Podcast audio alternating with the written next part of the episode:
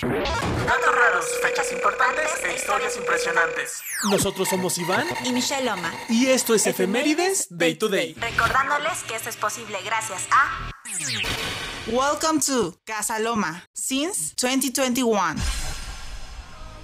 Hola, sean bienvenidos una vez más a este su programa. Muchísimas gracias por estar una vez más aquí con nosotros. Yo sigo en cama porque claramente soy un huevón y porque aún estoy en recuperación. Muchísimas gracias por todos sus mensajes bonitos y vamos a iniciar con el programa del día de hoy. Y eso es lo que tienes que saber del día 6 de junio.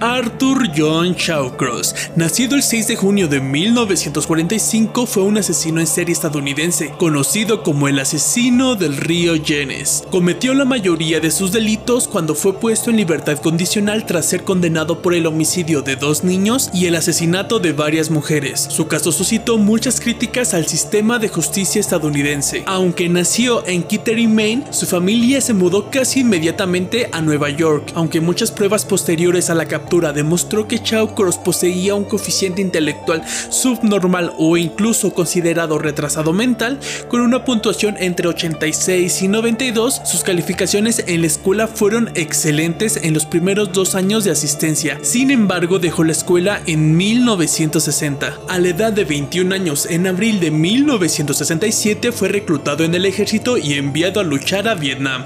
Al mismo tiempo, Cross se divorció de su esposa y abandonó a su hijo de 18 meses. Cuando su servicio en la guerra de Vietnam terminó en septiembre de 1968, el ejército lo asignó a la base militar Fort Sill en Oklahoma como armero de la compañía. La segunda esposa de Chaucros, Linda, experimentó varios aspectos de los trastornos de comportamiento de su marido, sobre todo la excitación sexual experimentada en los incendios. Linda Chaucros también presenció cuando su esposo mató a un cachorro de perro de 6 meses, golpeándolo violentamente contra la pared durante un exceso de ira.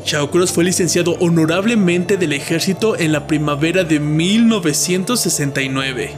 Cross se mudó con su esposa a Clayton en Nueva York y allí comenzó a cometer incendios provocados y varios robos. Arrestado fue sentenciado a 5 años de prisión para ser servido en la prisión de Ática, pero apenas pasados 22 meses fue liberado en octubre de 1971. Cross regresó a Witherson, encontró trabajo en el Departamento Municipal de Obras Públicas y se volvió a casar por tercera vez en mayo de 1972, y aquí es donde empiezan los verdaderos crímenes de Chaucros. En mayo de 1972, Chaucros agredió sexualmente y mató al pequeño Jack Owen Blake de 10 años, después de arrastrarlo a los bosques alrededor de Witherton. Cuatro meses después, violó y mató a una niña de 8 años, Karen Ann Hill, y arrestado por estos crímenes, Chaucros confesó ambos asesinatos. Cooperó completamente con la policía señalando también el lugar donde había enterrado el cuerpo de Blake. Luego se declaró culpable de matar a Hill, siendo condenado a 25 años de prisión. Pasó 14 años y medio en prisión antes de ser puesto en libertad condicional en abril de 1987. Encontrando dificultades para reintegrarse en la sociedad, se mudó a Nueva York y luego a Delhi con su nueva novia Rosemary Welley. Cuando la reputación de Cross como ex reclusa pedófilo comenzó a circular en la ciudad, la pareja se vio obligada a reubicarse en varias ciudades, así terminando en Rochester, Nueva York. En este lugar, en marzo de 1988, comenzó a asesinar prostitutas, principalmente de la zona antes de ser arrestado dos años más tarde. Se le atribuyen alrededor de 11 asesinatos. Chaucros fue visto por un testigo mientras orinaba cerca de su automóvil estacionado en el puente Salmon Creek, justo antes de arrojar el cuerpo de su víctima al río. Fue arrestado en Spencer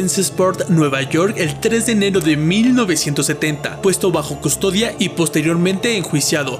Cross confesó inmediatamente todos los crímenes. En el juicio de noviembre de 1970, la defensa de Cross invocó la demencia, sacando a la luz el testimonio de la psiquiatra Dorothy Lewis, quien afirmó que el acusado sufría de múltiples trastornos de personalidad, trastorno de estrés postraumático y posibles rastros de abuso infantil.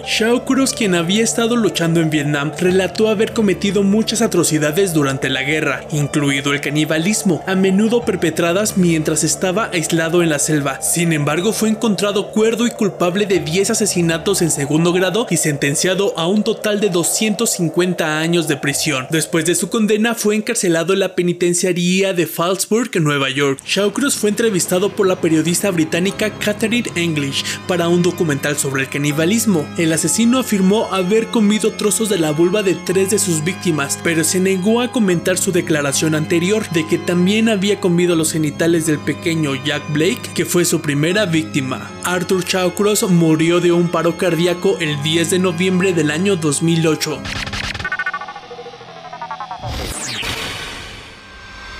Ciencia y tecnología.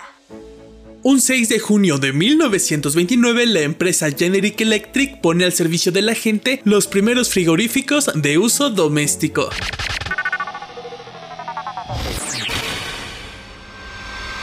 Música. El 6 de junio de 1965 se publica el single de los Rolling Stones I Can Get No Satisfaction en Estados Unidos. Y con esta misma canción nos vamos a despedir. Muchísimas gracias por estar una vez más con nosotros. Ya sé que salió un poquito tarde, pero mira, seguro que tengas un precioso día.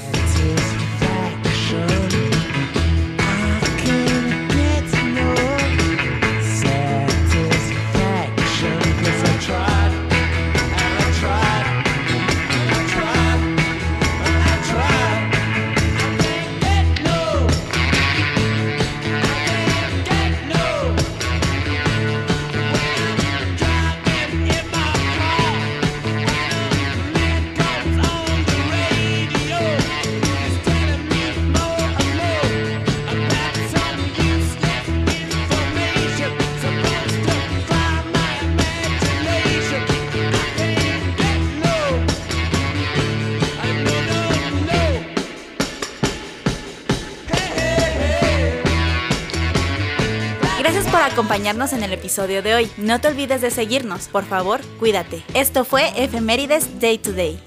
Datos raros, fechas importantes e historias impresionantes. Nosotros fuimos Iván y Michelle Loma. Recordándoles que esto es posible gracias a... Welcome to Casa Loma since 2021.